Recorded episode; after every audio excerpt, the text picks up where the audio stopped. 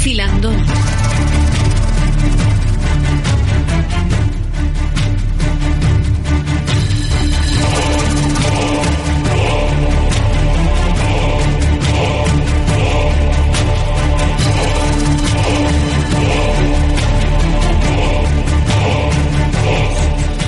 Bueno, bueno, bueno. Cantidad de temas apasionantes, desde luego. Con alguien como César Vidal te puedes estirar aquí tiempo y tiempo y tiempo hablando de muchos de los temas que nos apasionan y que de alguna forma tienen cabida en este filandón, en esta escóbula de la brújula, donde uno de los ejes vertebrales es la historia. Eres un gran apasionado de la historia y nos interesa también tus viajes, esos viajes tanto geográficos como literarios. Mm, sé que hay tres personajes que te fascinan especialmente. Y además a los tres les has dedicado un libro. Uno de ellos es Jesús el Judío, del que hemos hablado en la anterior sección. El otro es Buda el Príncipe y el otro es Mahoma el Guía. ¿Tú crees que estos tres líderes religiosos han sido mal interpretados por sus seguidores? Bueno, vamos a ver, en, mayor o menor medida, ¿no? ¿Qué pregunta? Yo creo, yo creo que los tres forman parte de una trilogía, porque a mí me parecía una trilogía que merecía la pena escribirse. Tuve dudas en si iba a ser una tetralogía, incluiría a Moisés y finalmente lo dejé en, en trilogía. Pero yendo uno por uno, en el caso de Jesús, eh, yo creo que es difícil negar que ese Jesús que se puede entender fundamentalmente cuando uno conoce el contexto judío, pues bueno, posteriormente ha habido interpretaciones, casi diría yo, en un tono burlesco, psicalípticas sobre sus enseñanzas, precisamente porque ya se partía de un contexto gentil, de un contexto que a veces era helénico, que a veces era romano, y entonces, eh, evidentemente, pues intentar interpretar las palabras de Jesús en vez de en su contexto judío sobre la base de lo que es el pensamiento helenístico, a veces filtrado a través de Tomás de Aquino en el siglo XIII, pues claro, da unos resultados como mínimo chocantes. En el caso de Buda, yo creo que evidentemente el gran problema es que el budismo a medida que se va expandiendo acaba absorbiendo lo que son religiones que ya existen y entonces el budismo, aunque haga referencia a Buda, pues ya tiene mucho de, otras creencias que son prebúdicas o por lo menos anteriores a que llegara el pensamiento de Buda. Y por supuesto siempre existirá una enorme discusión no solo entre el Hinayana y el Mahayana, el pequeño y el gran vehículo dentro del budismo, sino de otras formas de, budismo, como puede ser el Theravada, como puede ser el, el budismo del Tíbet, que tiene unos elementos generosísimos de la religión Bon, que es una religión prebúdica, y en el caso del Islam, yo diría que posiblemente es mm, donde la enseñanza del fundador se ha mantenido con mayor pureza. Es decir, incluso haciendo referencia a ese gran cisma que separa a suníes de chiíes, y que los chiíes siempre dirán que se ha alterado el Corán en ciertos pasajes para disminuir la figura de Ali, que realmente hay, hay elementos de ese Corán inicial y del Islam inicial que se han alterado. Sin embargo, la verdad es que la cercanía del Islam posterior a lo que es eh, la enseñanza de Mahoma, yo creo que es bastante, bastante clara. Mm. Tienes un libro que se llama Historias curiosas del ocultismo, donde te das bastante caña al ocultismo. Hablas del mundo de los ovnis mensajeros del espiritismo de las hermanas Foss, del carácter poco científico de la astrología o de lo poco que ven los videntes españoles. ¿En qué cree César Vidal? ¿En la magia, en el esoterismo, en el mundo del espíritu? Bueno, eh, César Vidal cree en el mundo del espíritu. Lo que pasa que cree que, como en, en el caso de todos los mundos, pues evidentemente siempre hay gente que vive del cuento. Es decir, que tú vas a que te den jamón ibérico y como te descuides te dan mortadela de figón. Y entonces yo creo que esa es una cosa que se da en todo tipo de actividades y cómo no se va a dar en el caso del ocultismo. Ese es un libro antiguo, pero yo recuerdo que disfruté escribiéndolo porque, claro, eh, va desde algún estudio estadístico que se hizo de aciertos de videntes españoles que no acertaban ni a tiros, a personajes más conocidos como Nostradamus, que cuando tú estudias los documentos reales, pues realmente no acertaban ni a tiros. Es decir, era una persona que vivía realmente de, aquellos que estaban dispuestos a pedirle pronósticos. Pero si no me acertaba o simplemente no acertaba o es que simplemente no escribía absolutamente nada en lo que hubiera que acertar nada porque Bueno, realmente no sí. tenía ningún interés. Sí, pero había gente que le consultaba. eh, yo cuento un caso que es muy divertido, que era un señor que tenía negocios, entre ellos minas, y entonces cuando le pedía pronósticos de futuro a Nostradamus, Nostradamus le decía unas cosas que eran incomprensibles, ¿no? Y entonces se guarda la correspondencia entre ellos y este señor le decía, por ejemplo, mire, yo no dudo que usted ha acertado, pero es que no terminamos de entender en casa lo que nos ha dicho. Entonces, aclárenoslo usted y de paso le adelanto que la copa de plata que nos pidió ya se la hemos mandado. Y entonces uno va siguiendo la correspondencia y es muy divertido, porque Claro. este hombre no dejaba de soltar haberes y, y no le aclaraba Pero, César, nada. tú sabes que en la traducción oracular eso es Delfos, es Cumas, nadie Ya. entendía los No, pronósticos. no, claro, claro. Y además yo creo que eso no es, no es en absoluto extraño. O sea, a mí me parece que tiene su razón de ser. Y luego el libro pues tiene otros personajes, bueno, por las hermanas Fox, etcétera, etcétera, que, en fin, se han dedicado a vivir del cuento. Yo creo que en algunos casos hay momentos en que la persona que vive de esto eh, acaba perdiendo el contacto con la realidad. Es decir, yo creo que hay gente que empieza en el fraude y al final no sabe si es el fraude, si es de verdad o qué sucede. Se creen sus propias mentiras. Acaban creyéndoselas. Pero eso, pero eso pasa en todas partes. Sí, en, sí, en por todas las religiones, en todas las filosofías, supuesto, etcétera, etcétera. por supuesto. Y hasta en política. Bueno, no, No me cabe más. la menor duda, ¿no? O sea, yo estoy convencido de que además forma parte de, de la propia dinámica de- del ser humano y hay gente que se lo acaba creyendo. Y luego, por supuesto, pues hay gente tremenda. Yo creo que hay- en ese libro había un capítulo sobre Ellen White, que es la profetisa de los adventistas que debió de copiar todo lo copiable, ¿no?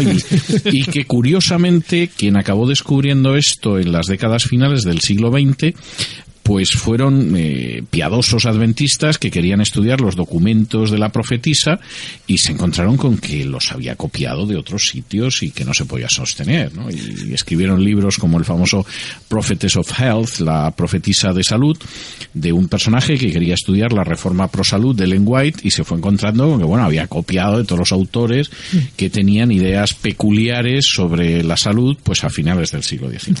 Yo no sé si es triste o es grave, pero muchos de estos videntes, de estas personas que se dedican a ver el más allá y que se dedican a distintas partes de, las mancias. Eh, han sido asesores de grandes políticos. Bueno, eso es bastante triste y, y efectivamente, bueno, aquí ha habido un momento en España donde yo recuerdo a finales de los 80, inicios de los 90, que algunos de los que asesoraban a los políticos incluso empezaron a hablar, ¿no? Y entonces aparecía, por ejemplo, la señora que le adivinaba a Carmen Romero, la esposa de Felipe González, pues en una revista diciendo, pues una señora muy sencilla y. Claro, tú decías, pero ¿en qué manos estamos? ¿Tú te imaginas después una novela? Que el mejor agente secreto del mundo es el vidente de un político, del país enemigo. Es perfecto. No, no, es perfecto y, y- y además se ha producido, ¿no? Entonces Arzayus iba a ver a una bruja. Eh, ¿Del gobierno francés? Puyol, no, Puyol iba a ver a otra bruja que te hacía la prueba del huevo, entonces, y esto se ha publicado, no solo él, sino otros, te pasaba un huevo por el cuerpo y parece ser que el huevo se volvía negro, lo cual no dice mucho de la higiene de, de Puyol, dicho sea de paso, pero, pero quiero decir que, claro, estas cosas son tremendas. Yo quiero contar una anécdota que demuestra lo que uno se puede fiar de esto. Hace años, en Estados Unidos decidieron tener un gorila en televisión que eh, adivinaba los resultados de los partidos. ¿eh? Claro, todavía no estaba el pulpo. entonces, El pulpo. al, al gorila le daban, esté. eh, le daban tres bolas. ¿eh? Sí. Y entonces el gorila, pues, cogía las bolas, aplastaba una, dos, en fin. No recuerdo exactamente cómo era, pero bueno, si aplastaba de tal manera era que ganaba un equipo, ganaba el otro o empataba. Al gorila lo acabaron despidiendo porque su índice de aciertos era mayor que el de los especialistas. Entonces, claro, aleatoriamente el animalito aquel aplastando pelotas resulta que tenía mucho más éxito que los que aparecían y decían, bueno, los Cowboys de Dallas, este... Lo cual demuestra que la Liga Americana está equilibrada. Que esto era- No aquí cabe duda, jamás. no cabe duda, ¿no? Y entonces, pues, pues claro, evidentemente el, el resultado aleatorio va en torno al 30%. Hombre, si pones una consulta con mesa camilla, pues es muy posible que solamente con el 30% que aciertes y el boca a boca te ganes la vida. De todas maneras, estabas mencionando eh, en los años 80. Eh, 90 también. 80, 90, yo al menos lo que me consta en los años 80, eh, Mitterrand, por ejemplo, Sí. iba al mismo, a la, a la misma, entre comillas, vidente, porque ella nunca fue de vidente, que iba, por ejemplo, nuestro rey. Y, y que también iba Arzayus. Bueno, Mitterrand además tenía un Que era española, por cartas Y Era tenía, española. tenía un echador de cartas español que yo conocía ¿A un familiar suyo. No, este era un hombre, se echaba las cartas. Y entonces, pues Mitterrand le, le enviaba de vez en cuando un, un avión y entonces este echaba las cartas a, a Mitterrand y a otros. ¿eh? Y es un personaje que la familia se lo encontró muerto en la cama echándose las cartas a sí mismo. Y acertó. La, La última no, era la lo vio en las cartas. A mí me lo contó, a mí me lo contó uno de sus, una de sus familiares y efectivamente lo contaba sobrecogida. Ustedes me van a perdonar, pero el único echador de cartas en el buzón en el que creo como futurólogo es el Montoro. Tienes un libro. Vaya cartas que no, buenas cartas. Tienes un libro que se llama Cambiar Pero la adivina el futuro. Sí. En Cambiar la Historia haces breves biografías de 49 personajes cuyos actos efectivamente cambiaron el curso de la historia. Pericles, Alejandro, Hitler, Churchill, Pizarro, Cervantes. Pregunta comprometida. Si tuvieras que elegir a la persona más determinante de la edad contemporánea, ¿eh? nos vamos muy atrás, ¿para ti quién sería? Pues vamos a ver, personas determinantes de la edad contemporánea a mí se me ocurren. Dos. Seguramente no serían los que piensa la gente. ¿eh? Yo creo que, por ejemplo, la gente que se reúne en una isla para crear la Reserva Federal de Estados Unidos ha sido muchísimo más determinante seguramente que la mayoría de los presidentes de los Estados Unidos. Y la gente ignora lo de la Reserva Federal. Que, El garaje de Steve Jobs. que implica Por ejemplo. implica, por ejemplo, que Estados Unidos, en vez de tener un banco central como todo el mundo, tiene una serie de bancos Hablaba que emiten moneda Woods. y que cobran interés al gobierno de Estados Unidos por la moneda que emiten. Entonces, eso implica una influencia en la historia verdaderamente espectacular. Luego yo creo que hay otros personajes que sí han tenido una influencia identificable. Yo creo que, que Lenin o Mussolini han tenido una influencia en la historia no solo inmensa, sino que va mucho más allá de lo que podríamos pensar. Es decir, seguramente si uno le dijera ahora a un sindicalista de UGT o de comisiones que sigue un modelo musoliniano de sindicato, se sentiría muy ofendido, pero es la pura verdad. Y seguramente si gente de partidos de centro izquierda en estos momentos uno les dijera que están planteando una serie de medidas que son típicas del fascismo de Mussolini, pues también se sentirían muy ofendidos, pero es que verdaderamente es así. A lo mejor es una pregunta conspiranoica, pero ¿tú crees que los más influyentes no son los que tienen nombres y apellidos, no son los que salen en la televisión, sino son los que están detrás, los que mueven los hilos? Bueno, yo creo que hay de todo. Yo creo que hay gente que efectivamente sí es muy influyente y, y que efectivamente es gente que pertenece a, fin, al ámbito de la política que vemos, etcétera. Y luego creo que hay gente que aparece menos, a veces no aparece y cuya influencia es inmensa. Es decir, seguramente mucha gente pensaba que la cabeza pensante de Luis XIII de Francia era el cardenal Richelieu, siquiera por los tres mosqueteros y Alejandro Dumas. Pero hoy en día sabemos que el cerebro de, de Richelieu era un capuchino que era el padre José. La famosa eminencia gris, que se llama eminencia gris por el hábito gris del padre José. Siempre hay un Pepe por medio. Exactamente, y entonces, pues ese es un caso. Y seguramente, seguramente, pues la gente no lo pensará, pero el cardenal Tarancón, ya que estamos hablando de cardenales, seguramente tuvo mucho más influencia en la transición que Adolfo Suárez. Y ya se estaba Convencido estoy de ello. y ya se estaba reuniendo con gente del Partido Comunista, del Partido Socialista, etcétera, cuando no solamente Suárez no lo estaba haciendo, es que no lo había hecho ni el rey. De hecho, en la película sobre Enrique Tarancón o documental, Sí. eso se deja bien clarito Sí. mm, precisamente ese papel que Sí. él fue fundamental. Es que yo lo conocí personalmente, o sea, por eso te lo quiero decir. ¿no? O sea, mm, corroboras mi impresión. Sí, sí, sí, totalmente. Fijaos que yo creo que también antes de lo que hablábamos de pues ese destino, esa providencia, que nos pasa individualmente a cada uno de nosotros, también creo que pasa a nivel global, a nivel de la humanidad. Entonces, hay un libro muy divertido, es un auténtico disparate, pero de vez en cuando dice frases así muy coherentes, que se llamaba algo así como el asesinato entendido como una obra de arte. Sí. Es, es un... No, Tomás de Quincy. que. Exactamente. ¿Sí? Y- y ti- Que le daba bien al opio. Sí, vamos. pero de cualquier manera. Y lo cierto es que tiene una frase que a mí me gustó mucho, que decía que, la- que el discurso del método no se debe tanto a Descartes, sino al hombre que le pudo haber asesinado. Porque hay un, un momento en la historia de Descartes que está en manos de un barquero, creo que es, que pudo haberle asesinado. Y por razones que no se han explicado históricamente todavía, decide no matarle. Entonces... Eso peque- siempre se agradece, ¿eh? No pero pequeños detalles así. No descartar. es que eso, David, uy, Miguel, eso, Miguel, eso forma parte de una cosa todavía mucho más sofisticada, que es que eso, por ejemplo, Stefan Zweig le un libro entero, que es Momentos Estelares de la Humanidad, que es el destino en un segundo. Cuando Claro. tú decides algo, un ejemplo tonto español de historia, cuando Cabrera está en los muros de retiro y decide atacar Madrid. Y piensa durante un minuto, porque le dicen, no sé, no hablo catalán como David, pero cuando le dicen un momentito, ahora es el momento, el señor dice, queda dudando, se baja el caballo y duda un segundo. Un minuto, ese minuto decía la historia del siglo XIX. O como cuando Grouchy en Waterloo decía Sí. no ir en ayuda. O cuando los, lo- los sonidos de cañón. es decir, O cuando los piratas no matan a Julio César. Claro, exacto. Y si ejemplo. los piratas matan a Julio César, exacto. Esas cuestiones que decís, la, decís de verdad la historia en un segundo. Lo que pasa Claro, es es que curioso. eso, es, eso es sobre una teoría de la cosmogonía del, del universo muy preocupante, que te alarmaría y te preocuparía. ahora es curioso Porque además ya no somos nadie, de verdad. No, por favor. por favor. No, no. Pero ahí estamos siempre entre la ucronía Claro. y la realidad. Siempre vamos a estar. eh, Pero Juan Ignacio, lo que poquito es que te hace ser muy débil, porque... Y si no decide Juan de Austria cortar los espolones la batalla antes de Lepanto y colocar alianzas en primera Bueno, línea, o sea, es que no sabemos pasan, nada. ¿no? Ahora, yo me estaba acordando cuando habéis dicho, bueno, y si los piratas hubieran crucificado a Julio César, hubieran crucificado a Julio César y entonces me he acordado una pregunta que le hicieron a John Ford, ¿no?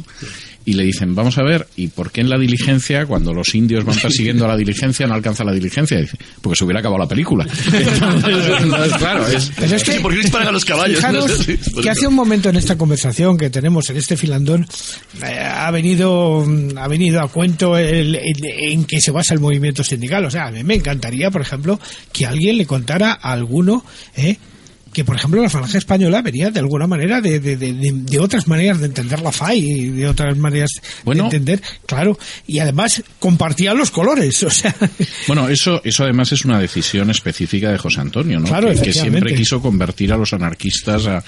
Pero, pero hay una entrevista de Mussolini de los años 20 que es muy iluminadora, que lo está entrevistando una periodista extranjera, ¿no? Y entonces le dice, vamos a ver, eh, señor Mussolini, usted fue toda su vida un socialista del ala izquierda del Partido Socialista Italiano. Y además era usted eh, internacionalista. Bueno, ¿cómo de pronto inventa esto que se llama el fascismo? Y entonces Mussolini le dice, bueno, vamos a ver, yo era el ala izquierda del Partido Socialista Italiano, fui siempre internacionalista, si de pronto estalló la Gran Guerra y vi que la gente los partidos socialistas, en vez de aliarse entre sí, pues empezaron a apoyar a sus respectivos países. Y yo dejé de ser internacionalista y me convertí en nacionalista. Y eso es el fascismo, un socialismo nacionalista. Y hay mucho de verdad en eso. Y efectivamente, claro, la falange pues no se atrevía mucho a utilizar la palabra socialismo, por si acaso se les confundía y preferían hablar de nacionalsindicalismo, pero Hitler, que no era tan remilgado, hablaba de nacionalsocialismo. es que referidos al solar patrio y hablando de ucronías, y si José Antonio no hubiera sido fusilado, pero en fin, dejémoslo. Bueno, pues hubiera acabado en la UCD, seguramente. O sea, me temo. claro, pues a me refería. Con 80 años. Podría hacer un libro con y sí, puntos Y sí, suspensivos. efectivamente. Antes decíais, ¿por qué los piratas no llegaron a matar a Julio César? Hombre, porque no eran tan brutos. No, y si hubiera- no hubiera, no, no hubieran cobrado el rescate, seguramente. Jesús, eh. Y hubiera sido distinta la película, no cabe duda.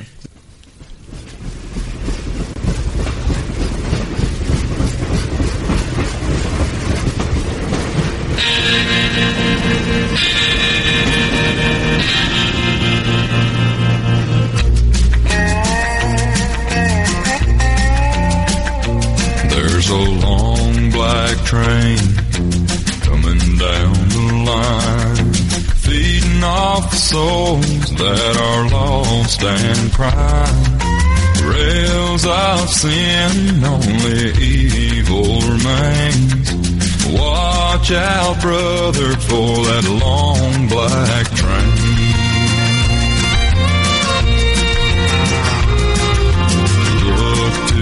Heavens, you can look to the sky.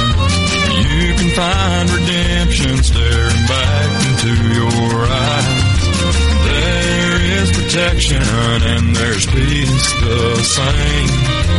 Burn in your ticket for that long black train. Josh Turner, Carolina del Turner, Sur. sí, sí, Caminamos yo- hacia el sur. Josh Turner es un cantante extraordinario que tiene ese tono específico de voz porque tuvo unos pólipos en la garganta que hubo que operarle y le tuvieron un año sin cantar. Es decir, había empezado cantando gospel en, un- en el coro de una iglesia evangélica, como casi todos, es decir, Tina Turner, Kenny Rogers, etcétera, Gospel etcétera. con- con voz Todos- aguda, seguro. bueno, desde luego no, Whitney Houston, efectivamente, todos estos, Aretha Franklin, o sea, po- podríamos dar todo el listado y en un momento determinado le descubren unos pólipos, le dicen tenemos que operarle, se va a pasar usted un año sin hablar y no está claro que pueda usted cantar. Y efectivamente, pues durante ese tiempo, el que no puede decir ni siquiera hi para saludar a la gente, pues lo que sucede es que se dedica a componer y compone esta canción.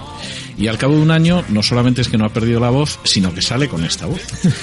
Y entonces va al Gran Ole Opry de Nashville, que es como casi casi como la capilla Sistina de la música country en Tennessee, y eh, una noche presenta la canción y la reacción del público es tan extraordinaria escuchando el Long Black Train, que es una canción gospel, es decir, quien lleva el largo tren negro es el diablo y lo suyo es que no te subas a él y todo lo demás. La reacción es tan grande que él se pone nervioso mientras la canta y repite una de las estrofas, porque, porque realmente no se espera, primero, que está cantando y segundo, que la gente va a responder con esa calidez a, a esta canción, que a mí me parece maravillosa y que por eso, in illo tempore, pues era con lo que yo iniciaba una parte de mi programa en Es la Noche de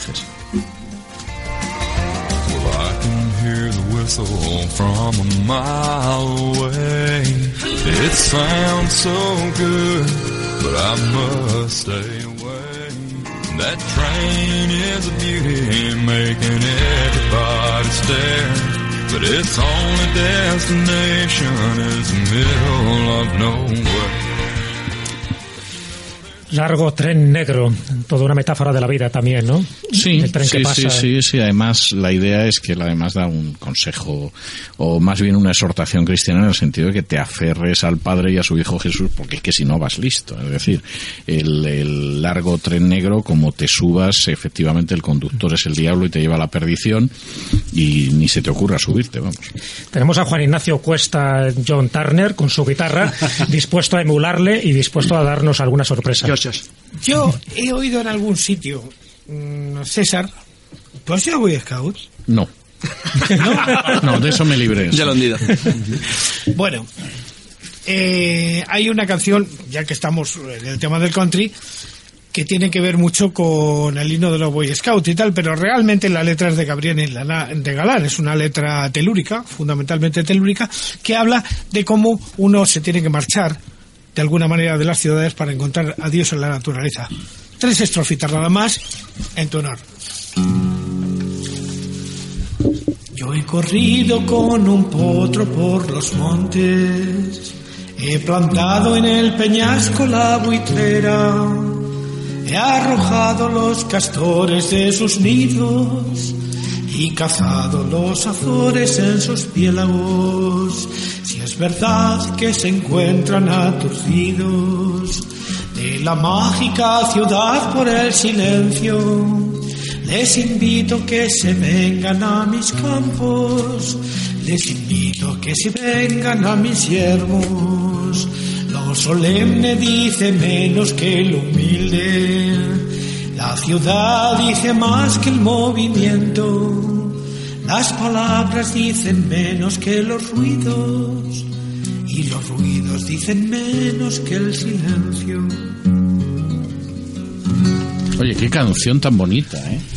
Qué bonita. Esto es racionario, ¿eh? Esto es racionario. Es- son Absolutamente reaccionario. No, ¿eh? todo lo contrario, ¿eh? porque os habéis dado cuenta de que habla en contra del movimiento.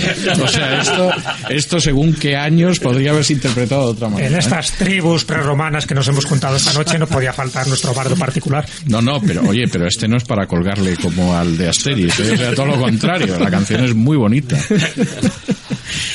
Y hay una sección dentro de la escuela de la brújula que esta vez la hemos metido dentro del filandón, que es el taller del pintor. Aquí tenemos muy buenos pintores y eh, siempre hemos hecho como el más difícil todavía, que es hablar de cuadros en la radio. La gente se lo tiene que imaginar. A mí me parece fantástico, ¿eh? Sí, y además es una de las secciones más seguidas. Y en este caso, como uno de tus libros mm, está dedicado a uno de los grandes pintores contemporáneos colombianos, Fernando Botero, La pasión de crear, tal como la titulas, Pues tanto Marcos Carrasco como Juan Ignacio, que son los que llevan Yo estas- no he escrito ningún libro sobre Botero, ¿eh? No, Bueno, no. es Pero un... da lo mismo. Pues aparece en uno de tus Da libros. César Vidal. Se ve que ya te, te están atribuyendo libros que Bueno, tú no has bueno, escrito. bueno, esto ya me parece extraordinario. pero- Bueno, es un lo cuadernillo que sí, que de verdad funciona en Ah, sí, no, no, ya, sí, no, sí, claro. sí, sí. Ah. Bueno, es que no es, bueno, Es bueno. un pseudo César Vidal. No, no, no, no, no, no, no, es cierto, pero ese, pero es que eso no es un libro. Bueno, vamos a ver, eso es un cuento para niños. Estaba yo pensando en un libro de más envergadura. Bueno, esto tiene una historia magnífica porque escribí, son, como veréis, sobre todo ilustraciones. Eh, Sí, sí, efectivamente, eso lo he escrito yo. Entonces, sí, sí, menos no, mal, no, menos mal. no, pero, no, no, pero, pero os explico porque escribí varios y nunca he conseguido cobrarlos. Ah, Es Bueno, eso es otra cosa. Uy, es una colección estamos de varios nunca he conseguido cobrar esos libros. ¿No conoces a Ramoncín? Eh, Oye, No, el no, mayor éxito mío en Facebook, tío, está ahí, ¿eh? Así que cuidado. Miguel y yo somos expertos en eso. ¿En qué? En no cobrar, tío. No cobrar. Bueno, Bueno, bueno. Sí, Depende. yo también, yo también. Bueno, yo conozco una no, esos son varios. Eh, efectivamente, escribí el de Botero, escribí un Cervantes y alguno más. Pero claro, no lo asociaba con un libro porque, claro, como veréis, ahí lo importante Está es la ilustración y es el texto de las ilustraciones. Este no lo he cobrado yo en la vida. toda- era- Bienvenido al gremio. Recuerdo que escribí cuatro y estoy por cobrarlos, o sea que... De todas maneras, ilustrador cobró, quizá? Pues, hombre, claro que cobró. Eh, vamos a ver, lo tremendo del asunto es que yo los libros que he escrito poniendo texto para ilustración, es decir, que son libros en los que la ilustración tiene tanto valor o más que el texto, no he conseguido cobrar un céntimo de ninguno de ellos. Es una Ya de sabes esas lo que hay que cosas terribles, ¿no? Pero es así. de todas maneras, y puesto que este pequeño opúsculo lo tienes ahí, se nos ha ocurrido que podríamos hablar de, de Botero y de su obra. Y del boterismo, porque Eh, realmente ya es todo una especie de movimiento lo que él ha creado. Bueno, Botero es un hombre que nacido en Medellín, empezó a seguir la propia carrera que lleva cualquier pintor, que es de estudiar, voy a Madrid, me voy a, a diferentes sitios, estoy en todas las partes, estudio los clásicos, veo y de repente un día se le ocurre la idea genial de pintar una mandolina y en el agujerito hacerlo muy chiquitín, muy chiquitín, muy chiquitín y decir, vamos a hacerlo monumental, vamos a, vamos a jugar con el volumen. Y todo el mundo le dice a partir de ese momento, oye, que pintas gordas, que pintas gordos, pero realmente ni pinta gordas ni pinta gordos. Lo que pinta es el volumen. ¿tú crees? El- el- el ¿Estás que seguro que pinta gordos? Claro. No sé, digo por el público que Hay- nos escucha. No, no, hay, hay, vamos a ver, hay opiniones. Yo tuve un profesor de, de arte, que era un gran profesor, que decía que Botero era un fresco, ¿no? Dice, "Ah, es un cara dura, se dedica a pintar a todo el mundo gordo y a su estilo, ¿no? Entonces, efectivamente hay gente que piensa que Botero simplemente es una persona que, que pinta o esculpe gordos. Y, y es discutible. ¿eh? Pero crear un estilo en Ahora, arte- que es su estilo, no cabe Claro, duda. eso ya tiene su mérito, que es un poco lo que hizo Miró. Pero luego se discute duda. un poco su valía, pero el crear un estilo que luego la gente repite, ya de por sí tiene mucha valía dentro de un. Pero Jesús reconoce campo que pinta gordos. Hombre, claro que pinta gordos. No, pero, sí. pero pinta y esculpe, es verdad. Y- pero ese es el boterismo. Y efectivamente tú identificas un botero. Claro. Es verdad. Es decir, incluso una persona que no sepa mucho de arte ve una pintura de Botero y sabe que es Botero. ¿eh? Tendría problemas a lo mejor para identificar otros autores, pero en el caso de Botero eh, yo creo que ha conseguido algo extraordinario y es que se le identifique. Bueno, crear una marca que incluso está en las puertas de los servicios de, de Sí. cualquier bar. O sea, esto es un boterito que te indica, este es el de hombres, este es el de mujeres. Sí, pues aquí, en, eh, trayendo un poco a colación a lo que estáis diciendo, lo que es eh, esta, eh, este tratamiento de la figura absolutamente masivo, ¿no? Que decimos, bueno, pues Botero dice que, que no pinta gordas, que se adentra en los, en el especie de, de paisaje humano, de con esa especie de, de, pretexto, usa lo que es la figura humana, pero como pretexto, no, Eh, según sus palabras, ¿no? Entonces él dice que, mm, bueno, pues vamos a viajar a través del cuerpo para eh, hacer como una especie de geografía humana ¿eh? Y partiendo de la base del cuerpo humano, ¿no? Con lo cual parece ser que es fácil, ¿no? Decir, bueno, pues Pinta Gordos ha hecho una fórmula que lo ha, lo ha hecho famoso y tira del hilo, tira del hilo y empieza a hacer eh, esa obra que es absolutamente reconocible consiguiendo que su pintura sea un- lo que lo que todo pintor sueña, que es su carácter de marca. Sí, pero además, eh, no sé si Botero lo sabía, pero Botero entra en lo que diríamos son las investigaciones que hicieron algunos tratadistas norteamericanos de los años 50, como por ejemplo el profesor Lozano. Dice, tú quieres, algo, quieres recordar algo en tu vida, quieres que tu memoria se potencie, asóciala siempre a algo inmenso y ridículo. De alguna manera entiendo que Botero... Como Stan Laurel. Efectivamente. O John Candy o... Algo así. Botero no habló nunca posiblemente con Lozanov, pero sí cumplió precisamente la, la regla que dice, cuando hagas algo exagerado que tú seas capaz de recordar, eso se convierte en eterno. Sí, bueno, el arte Mira, me voy a tomar mejor mi sobrepeso a partir de ahora. después de esto que has dicho. Bueno, el arte contemporáneo siempre es como la explotación del shock del espectador ante un cuadro, ¿no? Eh, además, él explora mucho en la antigüedad, en el arte clásico, le gusta mucho Miguel Ángel, bueno, seguro que ha mirado las, las mujeres de Rubens, y eso lo ha llevado al extremo, ¿no? Entonces, eh, yo he traído aquí dos facetas de, de Botero que es, son dos polos opuestos. La, la que todos conocemos, que es eh, la parte feliz, eh, bucólica, la del placer de pintar, como podría ser el retrato este que es el atelier, bueno, el taller, Sí. y luego la otra parte que es los eh, toda la obra dedi- dedicada a Abu Ghraib que bueno, pues como sabéis es una prisión que está en Irak, la abrió Saddam Hussein y que luego tomó eh, la tomó Estados Unidos. Son dos polos opuestos. En la primera podemos ver que en la obra del atelier que la podéis ver en lascobula.com, eh, él utiliza el recurso del espejo del mismo modo que lo utiliza Velázquez y hace dos cosas. Eh, funciona como una especie de autorretrato y eh, en la que está mirando lo que es el plano de la, del cuadro como si fuera un espejo. Luego, eh, lo que es la figura humana de esa desnuda, eh, una mujer un- un- una mujer desnuda que utiliza como pretexto, como hemos dicho antes, pues nos lleva a la memoria, pues de algún modo también como la, la obra que conocéis de Dalí pintando a Gala. Hay otro cuadro que he traído también y que lo vamos a poner en, en que es una mujer delante de una ventana que podría, mm, seguro que ha visto muy cuadros cuadro. muy dalineado, de acuerdo. Además también os he puesto una, una comparación para que lo veáis. Y aparece que Dalí tiene y hace referencia a esos volúmenes de esa mujer que está de espalda mirando a la ventana y él la enfoca de otra manera jugando con qué con una cosa que a nosotros nos en bellas artes que es la proporción de los elementos de una figura es decir si tú coges y pintas una figura y le, y le colocas una cabeza pequeña esa figura cobra una monu- monumentalidad mm, excepcional no entonces él llega a este recurso y lo lleva hasta el extremo, ¿no? Como ha comentado antes eh, Juan Ignacio, el agujero de la mandolina marca el tamaño exterior del propio objeto, ¿no? En lo que se refiere a, al, a Abu Ghraib, a mí me ha dejado totalmente eh, descolocado porque no conocía esta obra mm, mm, tan intensamente. Además, lo que me ha dejado descolocado es que esto en el 2005 se eh, expusiera en el propio Washington, Bueno, dando eso no lugar es tan- eso no es tan extraño.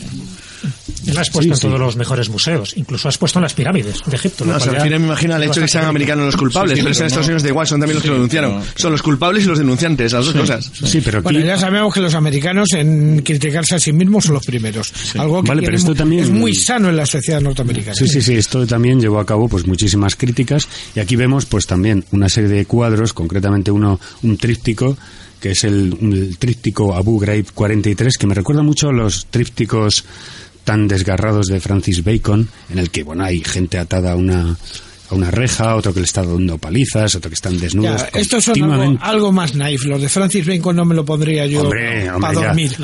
Exactamente, pero que se ve concretamente el dolor, la miseria humana, el sufrimiento, eh, son posturas humillantes, echan sangre por, la, sangre por la boca, con golpes, heridas. Esto es algo que, que queda un poco ar- al margen de esta idea bucólica y, y feliz de... Hombre, como tú decías, Marcos, tiene dos etapas. La, la alegre, por decirlo así, la sombría. Y la sombría eh, no solo está lo de Abu Ghraib, sino también está los testimonios de la barbarie, como él decía, donde refleja en esa colección todo el narcotráfico colombiano. Lo cual me imagino que no le dejarían muy bien No, parado en Medellín. obviamente. De hecho, él hizo una escultura eh, y los puso durante un tiempo en el Parque de San Antonio en Medellín. Y esa escultura al final fue dinamitada en una bomba. La, des- destrozó prácticamente. sí, la destrozó completamente. Él hace una imitación y coloca, era un pájaro, y coloca otra exactamente igual y con el título Pájaro herido. Es decir, que quiso de todas formas que estuviera él allí, de alguna forma esa presencia, el pájaro simboliza la libertad, y quiso que el título ya no fuera pájaro, sino pájaro herido. A pesar de todo, a pesar de todo, yo creo que es una persona querida y aceptada. Él dice que es el colombiano más internacional de todos los colombianos. Yo no sé si, César, has estado allí en Yo Colombia. creo, sí, yo he estado en Colombia y además he estado varias veces. Pues seguramente García Márquez mm, discutiría esa Claro, pues afirmación. es una afirmación que él dice. es, es una afirmación que él discutiría, pero también es posible que efectivamente Botero provoque menos reacciones que García Márquez. Es decir, García Márquez, cuando uno viaja por Colombia, una de las primeras sorpresas que te llevas es que es un personaje muy contestado y que además muchos te dicen directamente que es un oligarca y tiene muy mala prensa, ¿no? Mientras que eso no sucede en el caso de Botero. ¿Colombia es un lugar ideal para vivir o es uno de los peores lugares que tú elegirías para vivir? Bueno, vamos a ver. Colombia es un país extraordinariamente hermoso, con una diferencia de climas y de paisajes muy notable, es decir, que uno se puede encontrar perfectamente con el frío que puede hacer en Bogotá, que tendría a lo mejor un clima que recuerda mucho a Madrid, y te puedes encontrar, sin embargo, con lo que es Taganga en la costa, que bueno, pues se parece bastante al, al paraíso terrenal, y entonces es, es muy diferente, pero desgraciadamente Colombia ha tenido épocas muy trágicas y yo diría que no se ha emancipado totalmente de ellas. Yo recuerdo haber vivido la etapa de, la violencia en las calles en un momento en que el narcotráfico no había llegado todavía a su ápice, pero donde ya estaba mm, corroyendo totalmente los fundamentos del Estado de Derecho. Es decir, yo recuerdo haber hablado con gente que de pronto te decía con espanto que los narcotraficantes estaban empezando a controlar la judicatura, y esto en una época en la que todavía Pablo Escobar no había conseguido que el presidente del Estado le permitiera en unas condiciones extraordinarias retirarse a un rancho en el que además pues bueno se pactó que no se le imputarían una serie de delitos ni a él ni a otros etcétera etcétera ¿no? entonces en ese sentido Colombia era un país enorme pero era era muy violento muy violento en la época en que yo lo viví y desde luego, por ejemplo, Medellín era una ciudad extraordinariamente violenta. Cuando en un momento determinado el narcotráfico explota, entre otras cosas porque van cayendo las grandes figuras del cártel de Medellín y sucede también con Pablo Escobar, lo que sucede es que ese lugar lo toma la guerrilla, que debe ser el primer caso de narquismo-leninismo de, de toda la historia, ¿no? Y efectivamente eso crea una situación terrible porque el gobierno en un intento de asimilar a esa guerrilla pues le concede un territorio de la extensión de Suiza para que actúe de manera absolutamente autónoma y eso tiene un impacto tremendo. Ahora, yo personalmente tengo muy buena opinión de los colombianos en términos generales, aceptando que efectivamente pues sí hay narcotraficantes, hay sicarios, etcétera, pero yo creo que es de la gente de Hispanoamérica que se caracteriza más por su espíritu de empresa, por sus deseos de trabajar, por su creatividad, etcétera, etcétera, etcétera. Y el país me parece un país eh, extraordinariamente hermoso. Cambia mucho del norte al sur Sí, en Colombia. es cierto, es cierto. Eh, Miguel. Nada, yo quería hacer un apunte, porque, bueno, para eh, aligerar un poco todas estas situaciones tan dramáticas de las que estamos hablando, eh, hay un libro de César que yo considero realmente muy interesante, que lo, lo he leído gracias a que me lo prestó Javi, que se llama Mentiras de la Historia de Uso Común, que tiene mucho que ver en realidad con nuestro programa, porque dedicamos un programa al principio de esta temporada a, a eso, a las leyendas urbanas dentro de la historia. Y es precisamente en este libro donde se incluyen dos episodios realmente dramáticos que yo creo que quizás sean parte de- también de las... De Pero las no has dicho que vas a hacer una pregunta para quitar dramatismo. Sí, claro. Porque, Está en el pródromo. a- Claro, porque precisamente son episodios dramáticos que quizás no lo sean. Entonces, aprovecho que está aquí César pues para preguntarle. Hay en este libro un episodio en el que hablas de, de la historia de San Pelayo, cuando el- se menciona la- el capítulo dedicado a Abderramán. Abderramán III, el, Sí, el- sí, el sí, sí. califa de Córdoba. Entonces, me gustaría que nos comentases un poco el- la fuente quizás de, de, esta- de este episodio concreto de la historia de San Pelayo, si pudiera tratarse Sí, de, un, sí, sí. de un episodio real o es más... O es No, más- no, yo creo que es un episodio real. Lo que pasa, vamos a ver, eh, Abderrahman, o Abdarrahman, que sería el, nombre, a mí me parece un personaje excepcional, pero es un personaje que también padecía de, de enormes problemas psicológicos. Es decir, una persona que es el gran califa, porque efectivamente el califato del norte de África, pues esos son unos desgraciados, y el califato que hay en Oriente, pues no tiene el poder que debería tener y que además pertenece a una familia de onda raigambre árabe y resulta que es pelirrojo y tiene los ojos azules, pues lo pasa muy mal. ¿eh? Y entonces, lógicamente, no se podía poner lentillas en su día, pero si se tenía la barba pelirroja, pues ah, un califa pelirrojo no parece serio, ¿no? Y entonces continuamente se estaba dando para tener la barba negra. Pero eso, eso es curioso, ¿no? Porque Abderramán I también era rubio y Abderramán III intenta imitar mucho. Sí, pero hay gente que es bajita y eso les incita y hay gente que se pasa toda su vida sin querer salir de casa, ¿no? En el caso de Abderramán III, aparte de eso, eh, tenía un problema tremendo con sus piernas. O sea, él consideraba que era excesivamente paticorto, con lo cual procuraba ir siempre a caballo, porque claro, si vas a caballo no se nota tanto. Entonces, él consideraba que había una desproporción y era una persona eh, realmente atormentada, yo creo que por un lado por sus complejos físicos que nos pueden parecer ridículos, pero, pero que en fin, eh, esto es como todo, es decir, que en una sociedad donde existe tanta anorexia y tanta bulimia, hay que reconocer que no es tan, tan excepcional, y junto con eso también con todos los complejos y todos los sufrimientos que él tiene en un momento determinado en la infancia, en la que esa Córdoba que ha sido enormemente importante y que va a llegar al culmen precisamente con él. Sin embargo, es una Córdoba que en un momento determinado, más allá de los arrabales de Córdoba, no controla absolutamente nada. Y esto hacía que Abderramán fuera un personaje que reaccionaba con las típicas explosiones de cólera de la persona que se siente insegura. Decir, Abderramán podía ser muy generoso y tú llegabas a su presencia y te cubría de regalos porque se consideraba muy superior y muy seguro, pero en un momento determinado, si efectivamente había alguien que se le resistía o que le había molestado o que le había provocado un desaire, pues tenía reacciones que podían ser verdaderamente terribles. Yo creo que la historia es una historia real y es una historia verosímil sobre todo porque encaja en el propio esquema mental, en el propio esquema psicológico de Aterrama. Que además eh, yo he intentado reproducirlo por vía de novela en la trilogía de la ciudad del azahar, donde casi casi voy describiendo un poco desde su juventud pues hasta el momento en que construye Medina Zara y efectivamente era un personaje que podía tener cualidades extraordinarias y podía tener un enorme encanto y que sin duda era una persona culta y podía ser dadivoso, pero que al mismo tiempo podía tener explosiones y arrebatos de cólera y ser una persona cruel y absolutamente despiadada. ¿no? Y ahí sí me encaja muy bien la historia de Pelayo. Pero la historia de Pelayo no la cita. eh, vamos, a lo que yo he encontrado, Roswitha de Gardensheim, que es la primera fuente Sí, que la cita, sí. y es bastante posterior, ¿no? Sí, pero casi todo, no voy a decir casi todo, pero bueno, mucho de lo que conocemos lo conocemos gracias a la monja. Es decir, el problema de las fuentes que tenemos en este sentido, pues es que muchas de esas historias las conocemos a partir de ahí. ¿Tenemos una seguridad de un 100%? Seguramente no del 100%. Pero yo creo que es muy verosímil la historia. Difícilmente esa historia se hubiera conservado en una fuente islámica, porque seguramente era un episodio sin mayor importancia. Es decir, si Pelayo, en vez de ser una criatura que en un momento determinado no estaba dispuesta a condescender con Abderramán, hubiera sido un señor que acaudillaba una revuelta en el arrabal de Córdoba, pues a lo mejor tendríamos constancia de cómo los acabaron crucificando a todos. ¿no?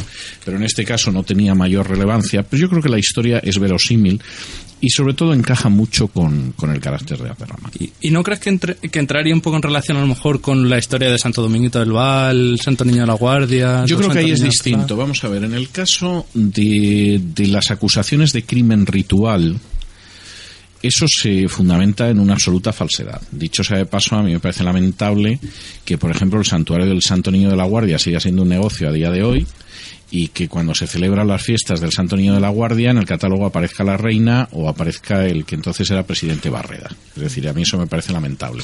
Pero ahí estás hablando ya de una leyenda que tiene más que ver con la acusación de crimen ritual. Es decir, la idea de que los judíos secuestran a un niño, le sacan la sangre, la mezclan con, con las machot de Pascua, etcétera, etcétera, que esas historias sabemos que son falsas. Cuestión aparte es que la Iglesia Católica siga empeñada en hablar de algunos de estos críos que en algún caso ni siquiera existieron y cuyo episodio en la historia de España ha sido trágico. Es decir, el caso del niño de la guardia, que no se encontró nunca y que nadie sabe quién era, y que se produce en 1491, tuvo un peso enorme para calentar a las masas y acabar provocando la expulsión de 1492. Yo creo que es una historia distinta. Hubo tres casos además muy similares, que era el Santo de la Guardia, Sí. era el de Sepúlveda y que era el de Zaragoza. En ningún caso se encontraron los restos, era todo una leyenda antijudía porque interesaba en aquel momento. sea, a, a San Pelayo le echaron al Guadalquivir y apareció en Oviedo.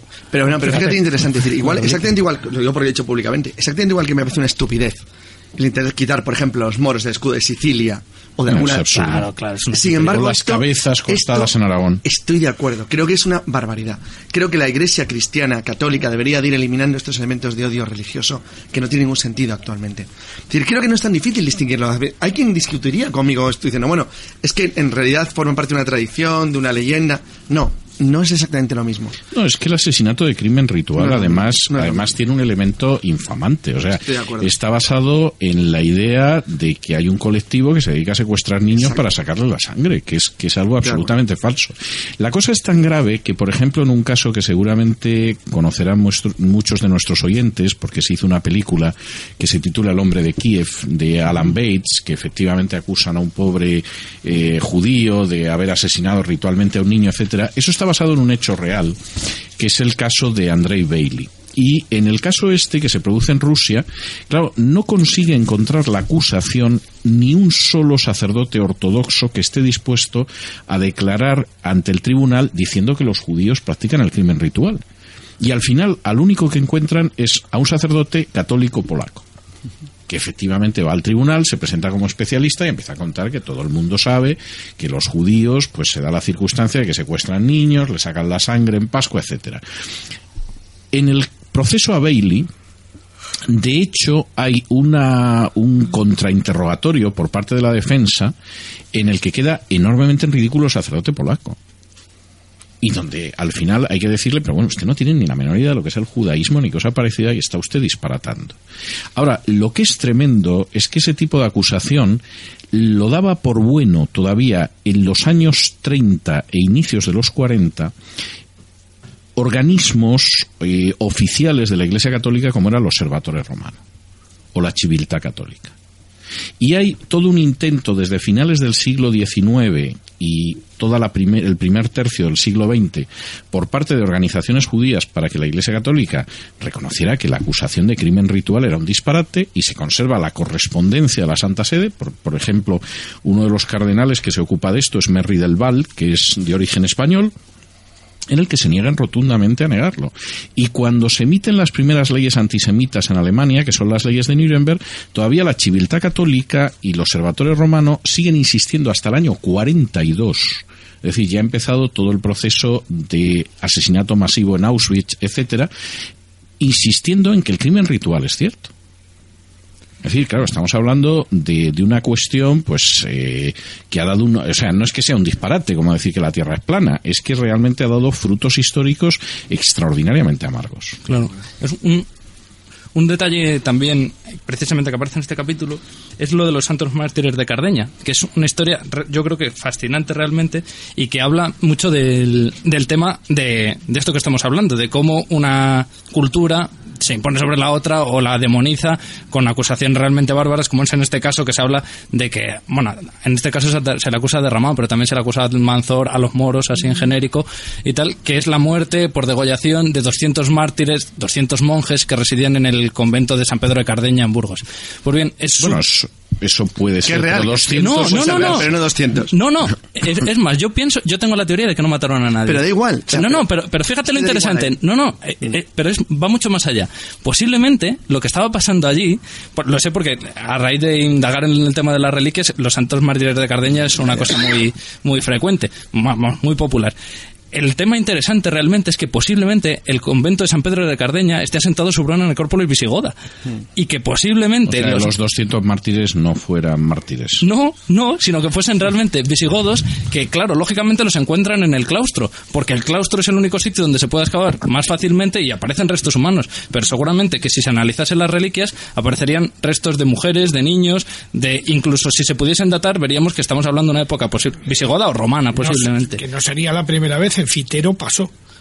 O sea, no, es que estos son los que han asesinado a los franceses. No, eran visigodos, era una Bueno, metrópoli bueno, es que yo creo que ahí se, se entrelazan dos cosas. Es decir, ¿pudo matar al Manzor en un momento determinado claro. los monjes de Cardeña? Claro. Pues francamente, tal y como la gastaba el Manzor, sí. Sí. Esa es una tenía, cuestión. sí. Ahora. ¿las reliquias que aparecen tienen que ver con los monjes de Cardeña? Pues seguramente no. Hombre, decir, que muertos en- había, estaba claro, porque era una No. El problema es lo que, que dice, fueran el mártires. problema es lo que decía César, es convertir todo esto en un ataque contra una religión o una Claro. cultura para machacarla Ah. diciendo que Sí. inventas y la acusas de unos crímenes tan brutales que la demonizas y la condenas para siempre a considerarlo no humano y por lo tanto exterminable, perseguible. Claro. Además, fijaos qué historia más fascinante tienen los mártires de Cardeña, porque se produce una especie de fenómeno paranormal, y es que cada, creo que es el 2 o el 3 de agosto, se encharcaba el claustro en sangre. Era una cosa en plan Amityville, como una casa encantada. ¿no? Bueno, y bueno, entonces, eso tiene paralelos. El, mm, bueno, el más famoso, como tú sabes, es el de San Genaro, que No, la pero- sangre se licuaba todos los Sí, sí, años. pero, pero esto es otra cosa totalmente San distinta. Porque, lo que sucede allí es que emana sangre de, de las propias paredes y termina encharcando el claustro. Y esto, lo to- además, sucede desde tiempos de los, de los primeros reyes que reconquistan este territorio hasta tiempos de Enrique IV el Impotente. Y lo toman, com- además es insistente, año tras año. Coincide la fecha, posiblemente tenga una explicación geológica, por, in- por infectación de aguas o cuestiones así.